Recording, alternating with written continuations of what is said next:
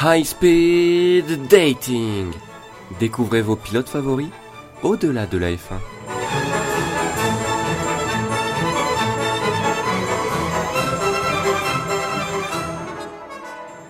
Salut à tous et bienvenue pour le retour de cette rubrique que vous attendiez tant ou pas, High Speed Dating. La rencontre à haute vitesse d'un pilote et aujourd'hui euh, on va rencontrer euh, à haute vitesse Romain Grosjean. On avait rencontré euh, précédemment, pas vraiment, hein, je n'ai pas fait d'interview de ces pilotes. Hein. Il s'agit juste de, on va dire, de relater leur carrière et de voir comment ils en sont arrivés là tout simplement et ben, de voir ce qui peut les attendre dans le futur également brièvement. Et donc, euh, Romain Grosjean aujourd'hui. Alors oui, high speed dating, ça fait très longtemps que je n'en ai pas fait. Ça doit même faire quelques mois maintenant. Oui, ça fait quelques mois, je pense. Et voilà, je, je vous présente mes excuses pour cela. Alors euh, certes, toutes les semaines, vraiment toutes les semaines, j'y ai pensé. Mais à chaque fois, il y avait un podcast plus urgent à faire. Et puis, euh, comme le rythme de podcast a baissé, eh bien, je ne pouvais pas faire high speed dating dans la même semaine. Bref, c'était un peu compliqué, ça l'est encore. Et euh, bon, euh, comme je le dis souvent quand je parle des pilotes, ce qui compte plus que les paroles, ce sont les actes. Eh bien, pour moi, j'applique la même chose. Donc, euh, le fait est qu'il n'y a pas eu de high-speed dating pendant des mois. Donc, ben, c'est logiquement de ma faute et je prends l'entière responsabilité pour cela. Quoi qu'il en soit, j'ai toujours envie de, de, présenter cette rubrique et on continue donc avec, avec Romain Grosjean et on va aller dans l'ordre décroissant euh, du nombre de podiums. Et après on fera dans l'ordre décroissant du nombre de grands prix tout simplement. Alors Romain Grosjean en plus, bon en ce moment c'est quand même euh, pas mal de faire le high speed dating euh, sur lui, en plus que ce soit vraiment le, le pilote qui suive au niveau de du palmarès dans suite au dernier high speed dating mais euh, également en termes d'actualité, parce que c'est un pilote qui fait beaucoup parler, en, en bien et en même en très bien euh, ces derniers temps, après les deux premiers Grands Prix de la saison, donc bon, euh, il n'y a pas de meilleur moment pour le faire, je pense. Hein. Et c'était tout à fait au hasard, hein, et j'ai trouvé le temps, c'est quand au moment où j'ai trouvé le temps pour ça, pour HSD, que, que je l'ai fait. Eh bien, faisons-le. Romain Grosjean, donc, si vous ne le saviez pas, il est né oui, il est né, hein, euh, comme tout le monde. bref, il est né le 17 avril 1986 à Genève, en Suisse. Et oui, il n'est pas né euh, en France. Il a donc 29 ans aujourd'hui, bientôt 30, hein, bientôt 30. Hein. Et donc, il a choisi de courir sous la bannière tricolore euh, durant sa carrière. Et voilà, il l'honore très bien depuis, il honore très bien la France. Il rend pas mal d'hommages à son pays de, depuis des années. Donc voilà, on doit respecter ça, je pense, et c'est pour ça que quand je lis dans des articles ou que j'entends des journalistes dire le pilote franco-suisse, ça siffle dans mes oreilles d'une façon insupportable. Je trouve ça assez irrespectueux de son choix. Il a choisi d'être euh, pilote français. Voilà, en tant que pilote en fait. En tant que pilote, c'est un pilote français. Donc on va pas dire le pilote franco-suisse, ça n'a pas de sens. Avec tout le respect que j'ai pour nos amis suisses, non, il a fait le choix d'être pilote français, donc voilà, faut, faut respecter ça. Après, dans sa vie, oui, il est franco-suisse, ok, il n'y a pas de souci, mais en tant que pilote, il est pilote français. Il n'y a pas euh, les deux drapeaux euh, au-dessus de sa tête hein, quand il est sur le podium. Donc, euh, respectons un peu ça. voilà. Concernant ses débuts dans, le sport auto, eh bien, c'est intervenu très tard, hein, parce qu'il a débuté le karting à 14 ans. Donc euh, voilà, 14 ans c'est très tard parce que souvenez-vous, hein, si vous avez écouté les derniers speed dating et le cas échéant, allez-y, ça, ça vole des tours. je suis à moitié ironique. Non, franchement, euh, je pense que ça peut apporter des informations, notamment sur les, les pilotes que vous appréciez. Parce qu'on ne sait vraiment pas, tout, hein. même quand je prépare la speed dating, je découvre des choses, hein. donc c'est toujours intéressant euh, de mon côté et du côté, je pense, de l'auditeur, donc de votre côté. Donc voilà, en moyenne, on a vu que c'était environ 8 ans hein, les débuts en karting. 8 ans, et là, 6 ans plus tard, à 14 ans, Romain Grosjean s'était mis au karting. Et euh, bon, ben, à 14 ans, ça le mène à 2000. Hein. 2000, hein, c'est assez tard. Et euh, il gagne le championnat de France ICA, donc euh, toujours en karting, en 2001. Donc voilà, il débute en 2000, il gagne un championnat national en 2001, c'est pas mal. Bon, ensuite, les années suivantes, il gagnera pas grand chose en karting, enfin rien de notable en tout cas. Dans sa carrière, pour le peu qu'on trouve des choses sur sa carrière en karting.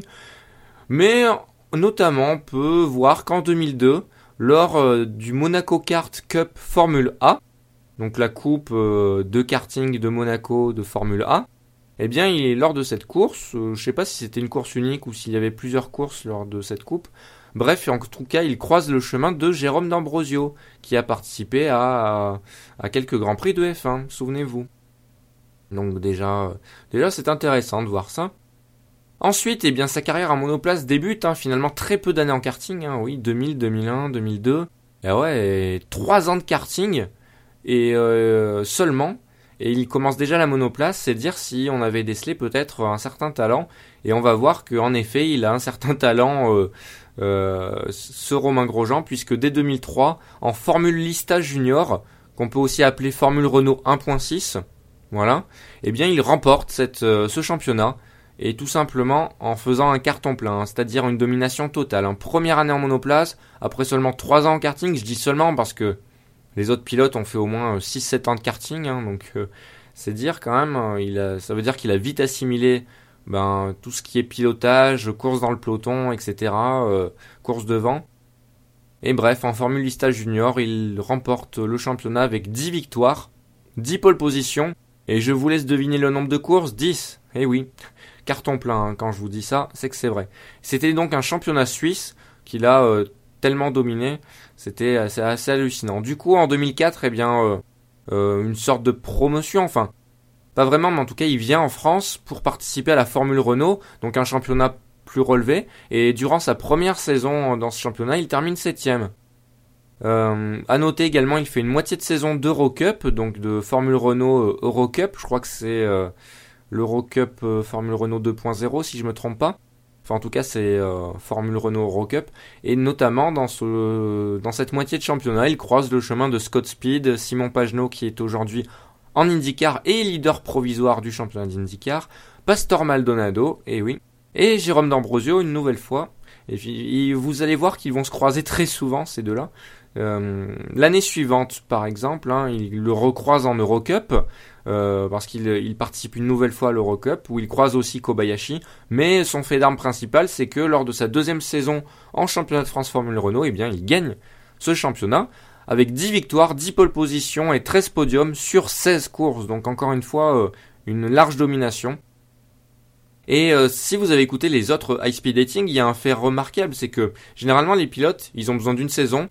Les gros pilotes quoi qui arrivent en F1, une saison, voilà, ils arrivent dans un nouveau championnat, ils le gagnent pas, mais euh, ils apprennent et l'année suivante, bam, ils remplissent l'objectif qui est de gagner. C'est ça en fait qui va les mener à la Formule 1, c'est de remplir des objectifs très rapidement et de vite assimiler certaines choses. Parce qu'en Formule 1, quand ils vont arriver en Formule 1, ils devront assimiler tant de choses, que ce soit du côté médiatique, du côté du pilotage, du côté de la communication, du côté euh, également du feedback à donner aux écuries, du côté de tout le, on va dire le, microcosme de la F1 qui est vraiment immense quoi, qui demande vraiment euh, d'être prêt, d'être mature. Et eh bien voilà, il faut qu'ils le montrent dans leur dans euh, on va dire dans leur pré-carrière F1. Euh, dans leur carrière dans les formules inférieures pour que les écuries de F1 puissent avoir confiance parce que ça c'est un CV en fait hein, que je vous présente c'est un peu le CV de Romain Grosjean donc on va voir ben, de quelle façon il est arrivé en F1 et si voilà il y est arrivé au mérite hein, comme comme à peu près tous donc voilà, il finit premier de ce championnat. Et euh, du coup, suite à cela, suite euh, à ce championnat national remporté, eh bien, euh, Renault va le prendre dans son programme de jeunes pilotes en 2006. En 2006, là cette fois-ci une grosse promotion puisqu'il participe au F3 Euro Series. Première saison, donc il termine seulement 13ème, on pourrait dire, de la F3 Euro Series et en plus, derrière ses coéquipiers, hein, derrière deux de ses coéquipiers. Donc c'est pas non plus une saison folichonne, mais il n'était pas non plus dans un team favori, quoi. Il n'est pas dans un team favori comme il y avait, euh, je crois, euh, euh, le team ASM, hein, qui n'a rien à voir avec l'équipe de rugby ni avec l'équipe de foot. Mais bref, il y, avait un team ASM, je crois même qu'il y avait Dams déjà à l'époque. Enfin, en tout cas, il y a des teams beaucoup plus connus et installés. Et Romain Grosjean n'est pas dedans. Donc voilà, il fait une saison d'observation. Et dans, lors de cette saison, il croise le chemin de quand même, c'était quand même une grosse saison quand même. Hein. Vous allez voir, il y avait Paul Di Resta, Sébastien Vettel, Guido van der Kazuki Nakajima, Kobayashi et Buemi. Donc euh, une bonne promo, une bonne promo 2006 pour ces F3 Euro Series. Donc voilà, il a pas à rougir, Grosjean. En 2007, en 2007 en plus, c'était avec un Vettel qui était sur le point de faire ses premières armes en F1. Nakajima aussi. Buemi pas très loin également. bref, euh, voilà, il était avec des pilotes qui étaient plus expérimentés que lui. En 2007, eh bien, encore une fois, objectif rempli, il gagne le championnat de F3 Euro Series, où il y avait quand même Buemi en 2007, hein, Buemi sur le point d'aller en F1, euh, ben, il y avait également Hülkenberg et Kobayashi, donc que des pilotes qui, euh, ben, qui sont arrivés rapidement en F1 par la suite, et il a remporté ce championnat, donc un championnat relevé. Lors de l'année 2007, il participe aux Masters de, Zandvoort, qui sont quand même, qui est quand même une course prestigieuse, et comme chaque année depuis déjà quelques années, il participe au, Grand Prix de Macao. Voilà, durant toute sa carrière, euh, je crois qu'il aura participé à au moins 4-5 Grands Prix de Macao, donc c'est également pas mal parce que c'est également prestigieux. Il aura eu une pole position, je crois, à Macao, mais c'est tout, pas de victoire, pas de podium à se mettre sous la dent. En même temps, c'est bon, c'est assez compliqué. Hein. C'est sur une course, faut, vraiment être présent au bon moment. Donc tout ça pour dire que voilà, Romain Grosjean gravit les échelons un à un, remporte les championnats, il fait le job, il a réussi à se mettre euh, Renault avec lui. Enfin, Renault a réussi à se mettre Grosjean avec lui. Enfin bref, dans les deux sens ça marche, je pense. Et euh, ben logiquement, eh bien il va monter parce que euh, il y a Renault qui, veut, qui gère sa carrière, lui il montre son talent, donc il n'y a pas de raison qu'il monte. Et en 2008, il monte dans le championnat d'accessibilité directe à la F1, j'ai nommé le GP2, et dès sa première saison, il fait quelque chose de fort, il arrive quatrième. Quatrième. Et là aussi, il y avait du niveau, parce qu'il y avait euh, notamment Giorgio Pantano, Bruno Senna, Pastor Maldonado, Luca Di Grassi, Sébastien Buemi, Vitali Petrov, Karun Chandok, Jérôme D'Ambrosio, Kamui Kobayashi. Donc, euh, avec Grosjean, ça en fait 1, 2, 3, 4, 5, 6, 7... Et ça fait 10 pilotes qui euh, ont piloté en F1, que ce soit un peu ou beaucoup. Mais quand même, grosse promotion GP2. Et euh, il arrive quatrième, donc c'est pas mal. Et en plus, il remporte les GP2 Asia Series pour la première édition de, euh, de cette série. Donc c'est vraiment très positif pour la suite de sa carrière. Tellement positif qu'il devient pilote essayeur Renault. Et voilà, là c'est le début de quelque chose en F1. Renault, un constructeur français, qui a un pilote français avec lui, et voilà, et qui est bien poussé, et qui en plus se pousse lui-même avec son talent. Et du coup, en 2009, il fait une première partie de saison en GP2, mais il sera appelé par Renault en F1, et oui. En deuxième partie de saison, en remplacement de Nelson Piquet suite à l'affaire tristement célèbre du Crashgate. Et euh, en courte saison, malheureusement, pour Romain Grosjean et ses premiers pas en F1, ce fut plus que compliqué. Euh, ça a failli signer l'arrêt de sa carrière en sport auto. Et là, je ne déconne vraiment pas. C'est le cas, alors pourquoi? Tout d'abord, arriver en courte saison, ce n'est pas simple. On a vu avec Stoffel Van Dorn, on avait beaucoup, on a eu beaucoup d'espoir euh, pour Van Dorn pour son premier Grand Prix euh, en remplacement d'Alonso. Mais euh, ce n'est pas simple parce que, comme Grosjean à l'époque, il y a un coéquipier champion du monde, on monte dans une voiture qu'on ne connaît pas forcément bien, euh, et, voilà, on est en courte saison, donc il faut quand même faire le boulot pour l'écurie. Faut pas se cramer en, en comment dire. C'est très dur hein, parce que une image est vite faite en F1 et si Van Dorn avait fait un mauvais Grand Prix, peut-être qu'il aurait eu une mauvaise image, hein, alors que pourtant, bon, c'est qu'un Grand Prix et ce qu'il a montré avant, on ne l'oublie pas, mais il y a des gens qui l'oublient, notamment parmi les médias, qui mettent beaucoup de pression sur les pilotes et qui les embêtent pas mal sur certains points, enfin, notamment les médias qui ne réfléchissent pas trop. Mais malheureusement, il y en a beaucoup, donc faut faire gaffe. Euh, Grosjean à l'époque c'était à peu près la même problématique, sauf qu'en plus il y avait quand même plus d'une moitié de saison qui s'était passée. Donc euh, et avec Alonso, être coéquipier d'Alonso déjà en temps normal, c'est c'est très très très très très très très dur. Mais là, en arrivant en courte saison, c'est impossible. Et en effet, il a été complètement éclipsé par Alonso. Il n'a marqué aucun point et euh, ça a montré beaucoup de négatifs. Et il n'était tout simplement pas vraiment prêt pour, euh, pour la F1, il n'avait peut-être pas la bonne approche. Il aura beaucoup appris de cette expérience, mais euh, à quel prix, à quel prix, à tel prix que début 2010, il apprend qu'il perd son, son volant euh, Renault F1. Donc c'est une sacrée mauvaise nouvelle hein, d'apprendre ça juste avant le début de la saison, quelques mois avant le début de la saison. À ce moment-là, il pense que sa carrière automobile est vraiment terminée. Et plusieurs fois lors d'interview, il a dit que il pensait tellement que cette carrière était terminée qu'il avait envisagé de suivre une carrière euh, de une carrière de reconversion dans la cuisine, la cuisine qui est une autre de ses grandes passions. Mais voilà, il l'a considéré vraiment sérieusement avec euh, vraiment un plan pensé en tête pour euh, devenir cuisinier, pour devenir chef cuistot. Et, ben, heureusement pour sa plus grande passion, c'est-à-dire le sport automobile, ça ne s'est pas produit. Hein. Il a pu continuer sa, carrière. Il en est très heureux aujourd'hui. Mais c'est vrai qu'à l'époque, il y avait une autre idée qui germait dans sa tête suite à voilà bah, cette désillusion à F1. C'est vrai que quand on est dans le grand bain de la F1 et qu'on y est noyé comme ça euh, et qu'on subit un choc tel que voilà c'est dur pour le mental hein, de voir que tout le monde dit que t'es mauvais, que que t'as pas fait une bonne entrée en F1, que toi-même t'as été éclipsé par ton coéquipier et tu ne savais que faire pour le rattraper. C'est très frustrant, hein, très euh, décourageant, je pense, pour un pilote. Et en plus, quand Alonso a toute une écurie déjà derrière lui, même quand on est pilote français chez Renault, à mon avis, c'était euh, Alonso était quand même beaucoup plus chez lui que Grosjean, hein, donc euh, c'est compliqué. Et voilà, par, rapport à la cuisine, hein, je vous invite d'ailleurs à regarder des vidéos, les vidéos de Cook, je crois que c'est K-O-O-K, vous trouverez sur YouTube, des vidéos de cuisine avec Romain Grosjean et le chef de cuisine Akram. C'était des vidéos qui ont été postées l'année dernière, je pense pas qu'ils en font cette année. Je peux me tromper, je n'ai pas suivi. En tout cas, l'année dernière, ils en faisaient régulièrement et c'était très intéressant. Et euh, bon, ben pour certaines recettes, comme c'est un grand chef, forcément, il a du matos le gars. Et euh, c'est un peu compliqué, mais euh, il y avait certaines recettes où que le commun des mortels peut accomplir chez, chez lui. Donc en plus, c'est sympa parce que c'est des recettes avec Romain Grosjean. Donc voilà, ça, je trouve que c'est motivant qu'il y euh, la présence de, de Grosjean avec le chef. Hein, euh. il y a une très bonne complicité entre eux dans les vidéos.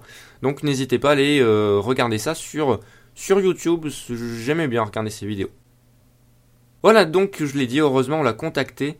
On l'a contacté pour faire de l'endurance et il a accepté, d'où sa poursuite dans le sport auto. Et oui, il a failli se reconvertir dans l'endurance. Hein. Ça a été un peu le cas pendant quelques mois puisqu'il a participé quand même au championnat GT1 direct euh, dans le grand bain de, l'endurance en GT1. Et euh, il finit 11ème du championnat en faisant seulement une moitié de saison, donc c'est quand même euh, assez fort. Et en remportant deux victoires, ça c'est encore plus fort. pour ses premiers pas vraiment en plus dans ses voitures, c'est pas forcément évident je pense de passer de la monoplace à une voiture où on n'est pas au centre, on est situé à gauche et euh, voilà. Ah, quoi que le GT1, ah, je sais plus à l'époque si c'était déjà comme ça. Non. Ah, je peux me tromper. Non, je, non, je crois qu'ils sont dans un cockpit et ils sont seuls. Ouais, donc c'est moins, euh, moins déstabilisant que si tu vas en DTM ou euh, en NASCAR par exemple. Ouais, donc ouais, non, je dis une bêtise. Hein. Mais quand même, c'est pas pareil. C'est un cockpit, c'est pas les mêmes monoplaces, c'est pas la même discipline. Faut pas gérer pareil. Donc euh, c'est quand même une sacrée prouesse avec une moitié de saison. Et du coup, ben, ces prouesses lui l'amènent à participer aux 24 heures du Mans et aux 24 heures de Spa. Aux 24 heures du Mans, je crois qu'au niveau de la qualif, il a, il a fait quelque chose de bien. Malheureusement, il a dû abandonner. Euh, son team a dû abandonner après euh, je ne sais plus combien de tours. je crois que de mémoire, je dirais 176 de ce que je me souviens. Mais je peux me tromper. En tout cas, il n'a pas pu finir les 24 heures. Il participe également au championnat d'auto-GP. L'auto-GP, un championnat de monoplace, hein, basé, je crois que la monoplace était basée sur des, des Ferrari euh, de, je ne sais quelle année, les Ferrari F1 bien sûr. Et il remporte ce championnat d'ailleurs en loupant le premier tiers de la saison. Donc il fait pas il fait pas toutes les saisons, mais il arrive quand même à, gagner les championnats, à gagner un championnat, voilà. Euh, Quand je dis il loupe un tiers, c'est qu'il a loupé 4 courses sur 12 quand même. Hein. c'est pas rien. Et euh, ben sur les 8 autres courses, il en remporte 4. Et il y a seulement une course où il ne finit pas sur le podium. Donc euh, ben là, c'est saison parfaite. Hein. Et ensuite, il fait un peu de GP2. Il, il aura fait un peu de GP2 également en fin d'année, en loupant plus de la moitié de la saison quand même. Donc euh, une saison 2010, quand même une année 2010 qui se présentait très mal au début. Et finalement, il a accumulé de l'expérience. Une participation 24 heures du Mans, ce n'est pas rien. Euh, remporter le championnat d'auto GP en loupant euh, un tiers de la saison, ce n'est pas rien. Et participer un petit peu au GP2, pour se mettre dans le bain de la monoplace également, dans de la monoplace qui est, on va dire, relativement proche de la, de la F1. C'est plutôt pas mal. Et en plus, c'est d'autant plus pas mal que ben, ça va le lancer sur la saison qui va vraiment le relancer, c'est-à-dire une autre saison en GP2 en 2011, et euh, il remporte ce championnat. Voilà, donc euh, Romain Grosjean aura un peu euh, gagné un peu partout où il est passé, et ça ce n'est pas rien, et ben, le baquet est fin et mérité. Et en plus, lors de la saison 2011 de GP2, il y avait notamment Jules Bianchi, Charles Pic, Guido van der Garde, Ericsson, Gutiérrez, Chilton, Palmer. Donc bon, c'était quand même une saison assez relevée. Et bon, il y a d'autres pilotes également qui n'ont pas fait de F1 mais qui étaient forts dans l'eau donc il faut pas les oublier. Bref, euh, ben, Grosjean, suite à cette saison, eh bien logiquement la F1 euh, lui fait de nouveau de l'œil, et notamment Lotus, Lotus qui euh, entre-temps avait racheté le Renault. Et donc la saison 2012 chez Lotus, il finit dans le top 8, 8ème. Donc en regardant le résultat brut comme ça, on peut se dire c'est une bonne saison, mais c'est vraiment l'arbre qui cache la forêt, il faut pas se mentir. Ça a vraiment été une saison en demi-teinte pour Romain Grosjean, souvenez-vous.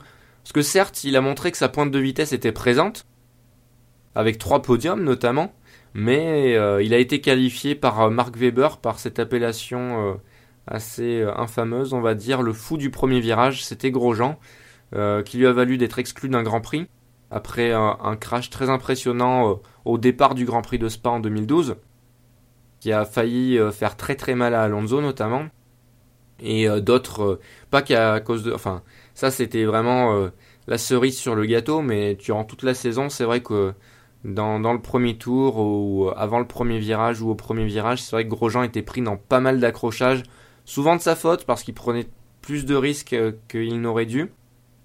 Il oubliait que, en fait, il n'était pas dans une bonne mentalité. Il oubliait que la course était un certain nombre de tours et que voilà, le but c'était pas euh, d'être tout de suite devant. Et lui, il avait, il avait trop dans, son objectif psychologique et mental d'être devant. Donc euh, d'être devant tout de suite. Et euh, c'était pas une bonne approche et du coup euh, Romain Grosjean a eu recours à un psychologue à la fin de l'année 2012 et en vue de la saison 2013 pour arranger ça quoi, pour vraiment voir ce qui allait pas et parler également et tout simplement ben, se mettre dans un bon état d'esprit pour 2013. Ça a été le cas, on a vu un Grosjean vraiment changer en 2013 euh, et, ça, c'est très bien. C'est vraiment la différence entre un, pilote qui se remet en question, Grosjean, et un pilote euh, en question très profondément, parce que pour avoir recours à un psy, quand même, faut, faut le vouloir quand même. Il aurait pu euh, rester borné comme beaucoup de pilotes de F1 peuvent l'être et, ben, et finir dans l'oubli, tout simplement. Et ça, c'est la différence entre lui et Maldonado, par exemple, qui sera son coéquipier plus tard et qui reste borné. Et ben d'ailleurs, on a bien vu la différence entre les deux lorsqu'ils ont été coéquipiers. Et notamment, il y a autre chose qui a, il y a quand même quelque chose qui a fait en sorte que Grosjean soit retenu en 2013 parce que ce n'était pas vraiment, vraiment pas joué hein, pour Grosjean. Entre 2012 et 2013, il y avait un gros doute hein, qu'il puisse être conservé parce que c'est vrai qu'il a fait une saison euh, assez, euh, voilà, assez moyenne quand même malgré, euh, bon, il est rapide, mais si c'est pour qu'il crache tout le temps, c'est pas la peine. Hein. Et en fin d'année 2012, il remporte la Rock, la Race of Champions en fin d'année, qui est un, événement unique, hein, j'en ai déjà parlé euh, quelques fois au micro d'analyse F1. Euh, un événement unique euh, avec en gros c'est des, courses en 1 contre 1 et ils sont sur il y a deux comment dire il y a deux parcours un même circuit et puis voilà c'est celui qui va le plus vite ils ont la même voiture avec des voitures différentes ça peut être des buggy des camions un peu tout et n'importe quoi des protos. Euh, et, voilà. Et Grosjean avait gagné en 2012. Alors ça peut paraître anodin une telle victoire, mais à l'époque, vu le contexte, vu le contexte qui était quand même très tendu pour Grosjean, il n'y avait pas la confirmation euh, ça. En plus, juste avant la Rock, il y avait une petite mise sous pression euh, sur Grosjean hein, parce que il n'était pas du tout confirmé. Ensuite, il a remporté la Rock et bizarrement, pas très longtemps après, dans les semaines qui ont suivi, eh bien, il a été confirmé au baquet Lotus en 2013. À mon avis, cette victoire n'y est pas pour rien. Ça, évidemment, ça n'a pas fait euh, la décision complète, mais ça a penché dans sa, balance, dans la balance, tout simplement. Ça, c'est clair. Et oui, quand on suivait le contexte, c'est clair que ça a vraiment, vraiment joué cette victoire. Donc en 2013, il est beaucoup mieux. Il termine septième, donc c'est qu'une place de mieux. Mais la saison en elle-même est beaucoup mieux. Il fait 6 podiums, Il est encore derrière Raikkonen, certes, mais c'est un coéquipier champion du monde qui était quand même, faisait quand même de grosses performances avec Lotus. Mais voilà, il a eu une fin de saison tonitruante, Grosjean, surtout en fin de saison, où il domine Raikkonen en fin de saison. Raikkonen qui n'était pas au mieux, que ce soit euh, physiquement et aussi euh, avec l'entente avec euh, son équipe. Mais même, hein, il fait quand même une très bonne fin de saison, Romain Grosjean, souvent aux avant-postes en plus, a glané pas mal de podiums. Hein. et ben, le meilleur exemple, c'était à Suzuka, où il se retrouve en tête pendant quand même pas mal de tours. Et il tient tête, il tient tête. Donc c'est vraiment pas mal cette saison-là, tout simplement, ça a prouvé sa légitimité et ses qualités au paddock. Alors qu'avant, euh, on avait des gros doutes quand même. On se disait, ah, s'il se remet pas en question, ça va être compliqué. Et même, quand on avait suivi toute la saison 2012, on se disait, oh, en courte saison, il se remet, il n'arrive pas à changer. On peut, on peut avoir peur pour lui en 2013. Eh bien, euh, ben, il a lavé les doutes, on va dire. Et c'est très bien pour lui. Parce que c'était sûrement sa dernière chance. Hein. La F1 laisse rarement plus de deux chances. Même s'il avait, euh, le comment le pétrolier total derrière lui. Euh, pour une écurie, bon, ils auraient pu le lâcher également. Et c'est ça, c'est Grosjean, durant toute sa carrière, il a été bon au bon moment. Il a su être bon au bon moment. Et c'est bien. C'est preuve d'un très bon pilote, tout simplement. Bon, les années 2014-2015 chez Lotus, on va pas trop en parler. Ça a été un peu galère hein, pour, pour Grosjean et pour Lotus. Bah, il s'est quand même exprimé en marquant des points à des moments où on l'attendait pas, en dominant outrageusement Pastor Maldonado et en signant un podium à Spa en 2015 qui était vraiment inouï et exceptionnel. Donc là encore, il s'est montré, il s'est quand même montré avec une monoplace qui était euh, qui était quand même euh, une épave, hein, on peut le dire, hein. un peu moins en 2015 qu'en 2014, mais quand même, hein, c'était compliqué en fin 2015. Voilà, Grosjean quand même toujours là. Et en 2016, on lui propose l'aventure As, j'en ai déjà parlé en podcast, je vous invite à l'écouter pour les détails. Et il la tente. Euh, le rêve américain, comme il l'a lui-même dit après le Grand Prix de, de Bahreïn il y a quelques jours. Et là, vraiment, euh, avec ce très bon début de saison 2016, une sixième place, une cinquième place, bah, il fait vraiment l'unanimité dans le paddock, dans son écurie, et parmi les fans internationaux de F1 aussi. Hein. Les, commentaires sont vraiment dithyrambiques à son sujet, très positifs. Et euh, il a été élu euh, ben, pilote du jour euh, par deux fois avec le nouveau système de vote là de pilote du jour. Bon, c'est pas trop mon truc ce genre de, de système, mais bon, ça témoigne quand même d'un pilote qui qui est passé d'une image très négative à l'époque. Hein, suffisait de voir ce qu'il prenait par la tête un peu partout en 2012 et même en 2013, hein, courant 2013. Mais il a su se redresser, se forger une image de pilote solide et de pilote très performant et de pilote susceptible d'être dans un top team plus tard. Donc ça c'est très fort hein, parce que c'est voilà il y a beaucoup de pilotes qui restent on va dire dans une image négative hein, parce qu'ils n'arrivent pas à, redresser la pente et il faut avoir le mental, il faut avoir le talent et Romain Grosjean a les deux. Aujourd'hui je le vois mal vraiment nous décevoir sur l'ensemble d'une saison. Je le vois mal là sur la suite de 2016 faire une mauvaise saison. Franchement, non. Euh, j'ai confiance en lui, je le sens très solide. Et avoir ce sentiment-là envers un pilote, c'est déjà c'est rare.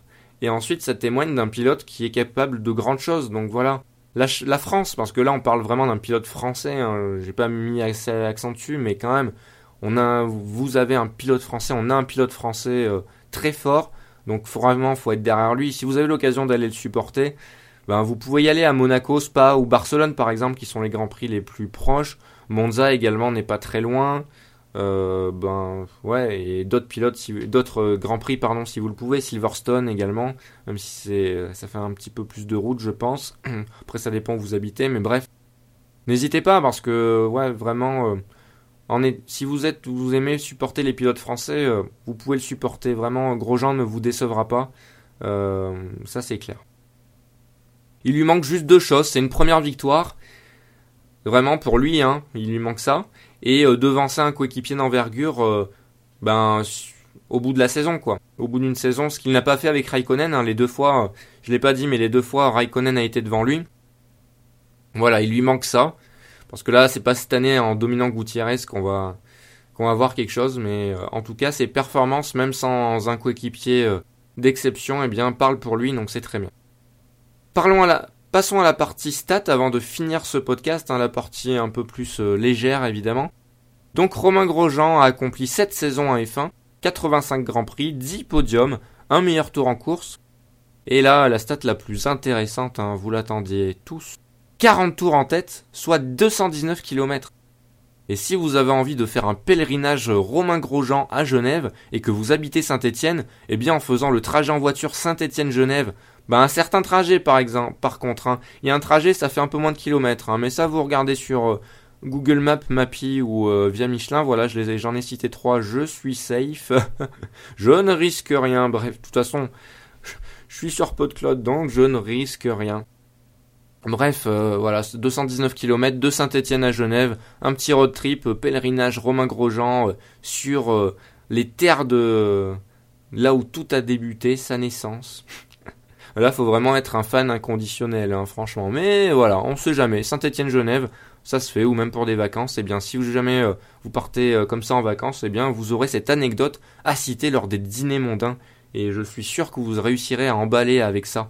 Et eh oui. Et n'hésitez pas à tweeter après, hein. moi je veux le savoir, hein, si jamais ça vous a aidé ou quoi. ça c'est sûr, hein. moi je, suis très curieux. Euh, bref, et oui, en parlant de PodCloud, je souhaite les remercier parce que en début de podcast, là, j'ai dit que j'avais la chance, enfin, je l'ai pas dit, mais en fait, j'ai la chance vraiment de ne pas être, euh, on va dire, obligé de faire un certain nombre de podcasts par semaine, de pas être obligé de faire certaines rubriques tel jour et tout, d'avoir une liberté, quoi, une certaine liberté euh, évidemment, après, il faut que je fasse un minimum de podcasts parce que de podcasts, pardon, parce que Analyse F1 est diffusé sur Pod Radio. Donc euh, évidemment, il faut que ce soit un peu des podcasts d'actualité hein, qui soient dessus. Faut pas que les gens, euh, quand ils écoutent Pod Radio et Analyse F1, ils tombent sur un podcast qui date d'il y a un mois et qui n'est plus du tout d'actualité. Ça donnera pas du tout envie d'écouter euh, l'émission après. Donc voilà, ben, remercie encore à Pod, Radio, à PodCloud pour leur travail. Euh, au staff de Podchose. Et n'hésitez pas à aller sur Pod Radio, hein, il y a une refonte du site, notamment si vous avez par exemple un smartphone, même si vous n'avez pas de smartphone d'ailleurs, allez-y, il a quand c'est beaucoup plus ergonomique maintenant, je trouve. Et euh, si vous avez un, smartphone, je crois que vous pouvez vous organiser encore mieux pour écouter euh, les différents canaux de diffusion de, de Pod Radio, et donc vous pourrez écouter Analyse F1 encore mieux. Et oui, vous pouvez l'écouter là-dessus ou sur PodCloud également. Donc n'hésitez pas à y aller, hein. c'est cool, c'est gratuit et, euh, voilà, c'est un, très bon service, un très bon site internet. Les prochains podcasts, eh bien, euh, j'ai une idée pour la prochaine émission. Je vais parler du mode de gouvernance de la F1. En ce moment, c'est totalement d'actualité et à la fois, il faut vraiment mettre le doigt dessus. Donc, euh, quand j'aurai un moment pour faire une émission d'une heure, je ne sais pas quand ça arrivera, mais en tout cas, voilà, de toute façon, le mode de gouvernance, ça restera d'actualité, je pense, pendant toute la saison.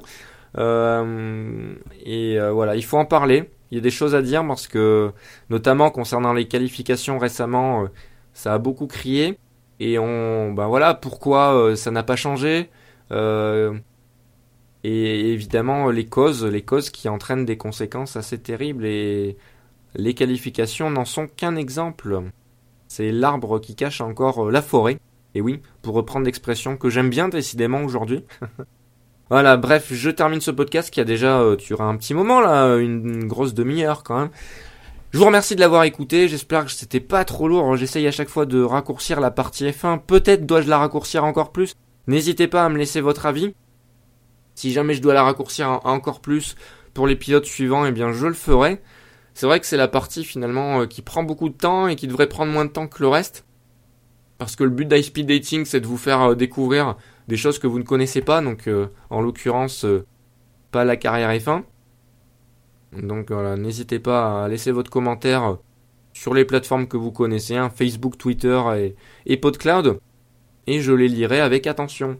Voilà, merci encore et d'ici le prochain podcast, qui interviendra je ne sais quand, ça sera peut-être pas l'émission quand même, hein, ça sera peut-être une chronique, hein, faut quand même parler de certaines choses. Et bien d'ici là, vivons notre passion, à bientôt.